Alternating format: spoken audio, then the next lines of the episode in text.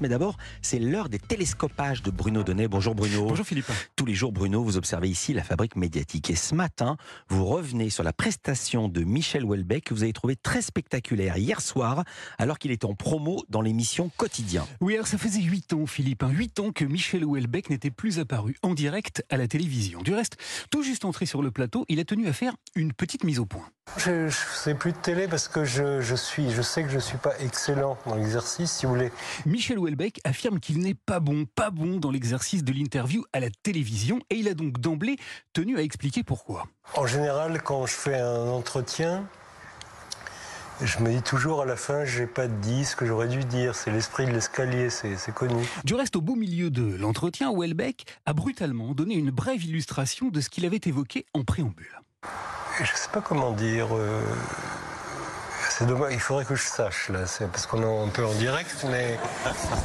Voilà, alors j'ai été très amusé par ce postulat qu'a délibérément posé Michel Houellebecq, car je pense précisément tout le contraire. Je pense que Houellebecq est excellent à la télévision et qu'il y joue un rôle. Par exemple, arrivé pratiquement au terme de l'émission, hier soir, l'écrivain a soudain balancé une petite, petite phrase totalement incongrue. Oui, je voulais parler des, des, poules, oui. Il a surpris tout son monde en déclarant qu'il avait très envie de parler des poules. Les poules, c'est animaliste. Alors j'ai beaucoup aimé cette petite histoire de poules et de tropisme animaliste, car j'y ai vu une splendide allégorie. En vérité, le rôle que joue Michel Houellebecq à la télévision, c'est celui de la poule qui a trouvé un couteau. Il y cultive physiquement d'abord des airs de petits moineaux tombés du lit, du nid, puis il sautille sans cesse du coq à l'âne en balançant une logorée qui feint de ressembler à de la bouillie pour les chats. Ce sont deux choix de vie différents. Être délinquant être musulman. Seulement voilà, Michel Houellebecq, qui est un immense écrivain et un intellectuel plus qu'agile, connaît parfaitement bien son rôle. Il est en vérité une poule de luxe dont les sorties, parce qu'elles sont rares, sont des œufs d'or pour la télévision. Voilà pourquoi, lorsqu'il s'y rend, il picote très tranquillement sur la ligne de crête de la provocation. Car oui, le truc de Michel Houellebecq, pour faire parler de lui, c'est de tenir des propos toujours plus péremptoires en espérant qu'ils lui permettent de se faire voler dans les plumes. Autant je suis pour la prostitution, autant sans payer, ça me dégoûte. Hier soir, par exemple, il a donc essayé de lancer une patate chaude sur la prostitution, une autre sur les musulmans, c'est devenu son grand classique. Hein. Mais je suis avec conclusion que les musulmans aiment pas plus euh, les délinquants que nous. Puis ce point de vue très catégorique sur le système démocratique français. Donc je ne suis pas en démocratie Non.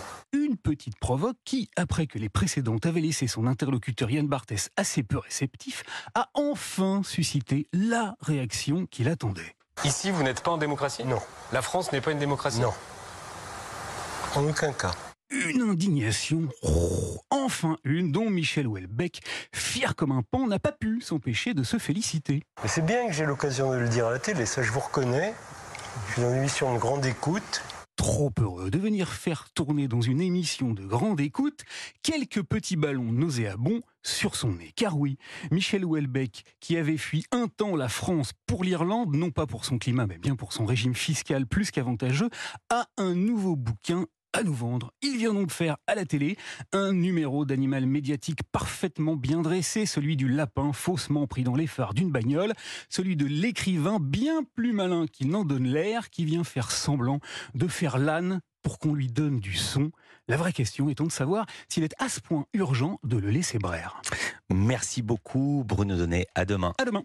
Et restez avec nous dans un instant Bruno Guillon sur